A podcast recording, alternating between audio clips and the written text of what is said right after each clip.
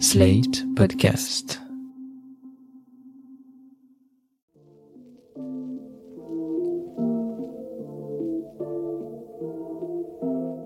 Salut et bienvenue dans New Deal, le podcast Slate IFRI TTSO qui décortique l'actualité américaine en compagnie de Laurence Nardon, responsable du programme USA à l'IFRI. Bonjour Laurence. Bonjour Romain. Alors Laurence, ces dernières semaines, même les personnes qui ne suivent pas la presse People ont entendu parler du procès retentissant qui a opposé deux acteurs, Amber Heard et Johnny Depp, pour une affaire qui mêle des accusations de violence conjugale et de diffamation. On connaît la fascination des Américains pour les grands procès, qu'ils appellent les causes célèbres, en français d'ailleurs, fascination d'autant plus grande quand ces affaires concernent des personnes riches et connues et dans le cas présent des stars d'Hollywood. Mais à cette occasion, on a surtout vu se déchaîner sur les réseaux sociaux des prises de position très hostiles à Amber Heard et le 1er juin, ce procès a semble-t-il été remporté par Johnny Depp. Alors tout ça pose des questions sur la présomption d'innocence au temps des réseaux sociaux, sur la parole des femmes et sur ce qui est devenu le mouvement MeToo en 2022 aux États-Unis. Mais pour commencer, dites-nous un petit peu Laurence comment ce procès s'est déroulé d'un point de vue juridique? Et en quoi diffère-t-il des procès retentissants qu'ont connus les Américains? Oui, Romain, ce qu'il faut rappeler en premier lieu, c'est que le droit a une très grande importance aux États-Unis. C'est vrai dans la vie politique, on en parle régulièrement à propos de la Cour suprême, mais c'est vrai aussi dans la vie quotidienne des Américains. Dans le monde anglo-saxon, on est dans un système de common law, c'est-à-dire que le droit repose sur la jurisprudence et non sur un code, comme le code civil napoléonien chez nous. Par conséquent, les Américains sont très procéduriers et adorent les procès. La seconde chose à dire, c'est que les procès qui sont très suivis par l'opinion publique sont souvent ceux qui mobilisent des questions sociétales très très vives à l'époque où ils se déroulent. C'est le cas évidemment pour le procès entre Johnny Depp et Amber Heard, mais il y a des exemples qui remontent beaucoup plus loin. Et vous, vous pensez à quoi dans ces exemples? Eh bien, un excellent exemple qui date de 1925, c'est-à-dire quasiment un siècle, c'est le procès Scopes, qu'on a aussi appelé le procès du singe. C'est dans le Tennessee, en 1925, une loi est passée qui interdit aux professeurs de parler de la théorie de l'évolution en classe à leurs élèves. À ce moment-là, l'ACLU, qui est cette association euh, qui œuvre pour la défense des droits civiques, fondée en 1920, American Civil Liberty Union, décide de monter un procès très médiatisé contre cette loi. Ils vont convaincre un professeur de sciences euh, dans un lycée du Tennessee, John Scopes, de se laisser accuser d'avoir enseigné la théorie de l'évolution à ses élèves. Le procès a lieu en juillet 1925 et c'est un succès médiatique absolu. Tout le monde écoute ce qui se passe. Alors, en l'occurrence, John Scopes a perdu son procès, il a même dû payer 100 dollars d'amende, mais les créationnistes ont été tellement tournés en ridicule pendant des semaines que dans le tribunal de l'opinion publique américaine, clairement, ce sont les darwinistes, les, les modernes, qui sont sortis vainqueurs.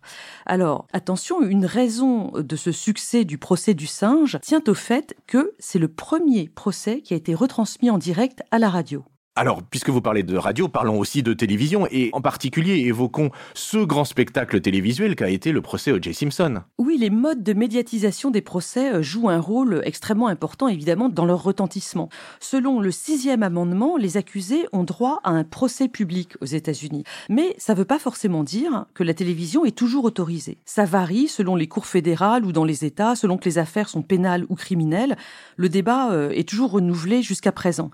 Alors vous parliez du procès d'O.J. Simpson en 1994. Effectivement, il avait été euh, retransmis par la télévision. Dès la poursuite et l'arrestation d'O.J. Simpson, hein. on se souvient de cette poursuite sur l'autoroute, absolument dingue. Oui, pour revenir sur cette affaire, alors O.J. Simpson, c'est une star du football américain qui a été accusé d'avoir tué son ex-femme et le petit ami de cette dernière à Los Angeles en juin 1994. Le procès a eu un retentissement énorme et là aussi, parce qu'il correspondait à un débat de l'époque, je veux parler du contexte de tension raciale extrêmement forte qui régnait aux États-Unis. Parce qu'en 1994, on était deux ans après un autre procès, celui des agresseurs de Rodney King. Rodney King, c'est un automobiliste noir qui a été battu par quatre policiers en 1991 et grande première pour l'époque, les faits avaient été filmés par un voisin qui avait remis la vidéo aux médias de Californie.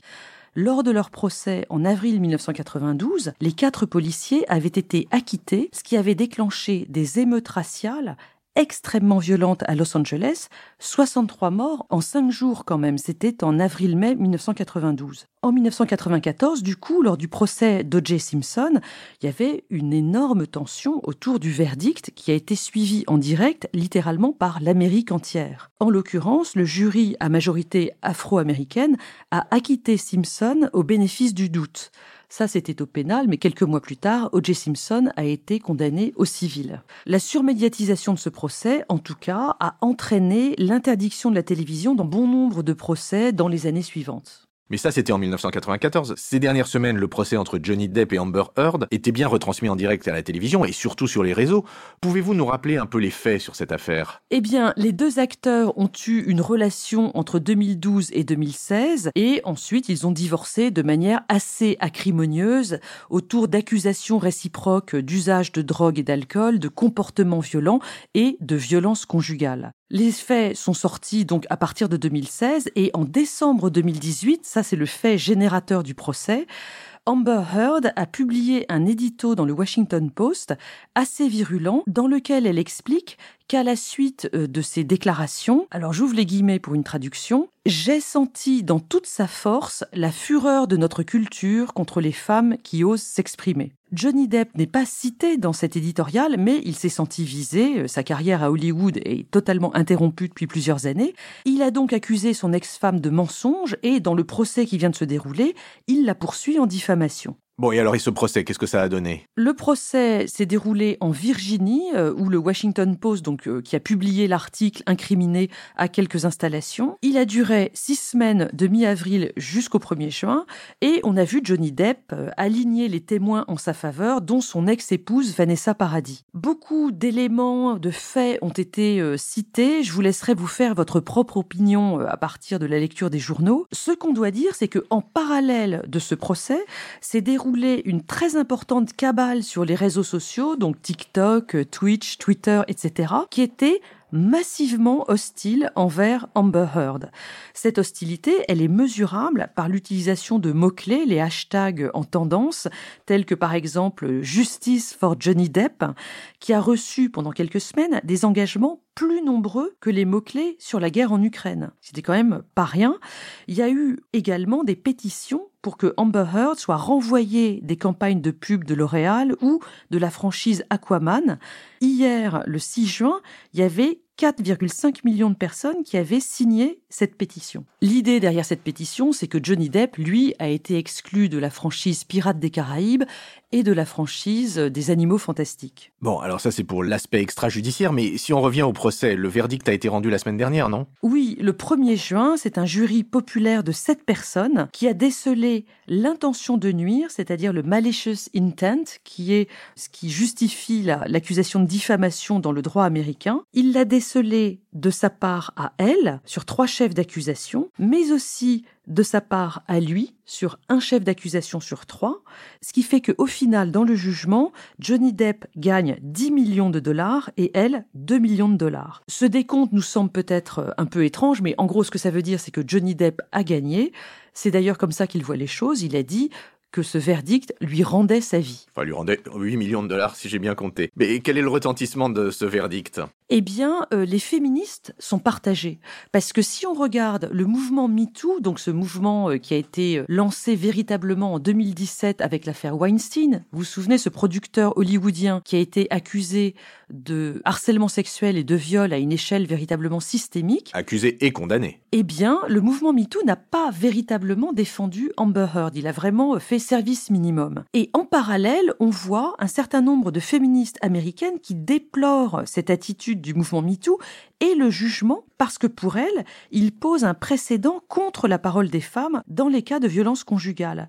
Selon elle, les femmes vont désormais hésiter à porter plainte, elles auront peur de ne pas être crues ou de subir un harcèlement en ligne terrible comme celui qu'a subi Amber Heard. Et alors, à vos yeux, quelle va être la postérité de cette affaire? Eh bien, justement, je suis pas sûre que ce procès ait une grande postérité, parce que le cas Amber Heard était vraiment très particulier avec euh, une histoire personnelle pleine de failles et de zones d'ombre.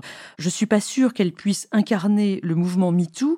En tout cas, sa défaite n'est pas celle du mouvement MeToo. Et l'autre chose qui me rend euh, peut-être optimiste, c'est que Johnny Depp l'accusait, elle, mais il n'accusait ni le Washington Post, ni même l'American Civil Liberty Union, ACLU, toujours la même, qui avait aidé Amber Heard à rédiger ce texte. Il accusait son ex-femme personnellement. Et ce que ça veut dire, c'est que les associations de défense des droits et les organes de presse vont pouvoir continuer à relayer la parole des femmes, ce qui est absolument fondamental. Et en ce qui nous concerne, nous continuerons à relayer votre parole, Laurence, et nous nous en réjouissons fort. Merci beaucoup et je vous dis à la semaine prochaine. Merci Romain, à la semaine prochaine. New Deal chaque semaine sur Slate, TTSO, Lifree et sur vos plateformes de podcast préférées.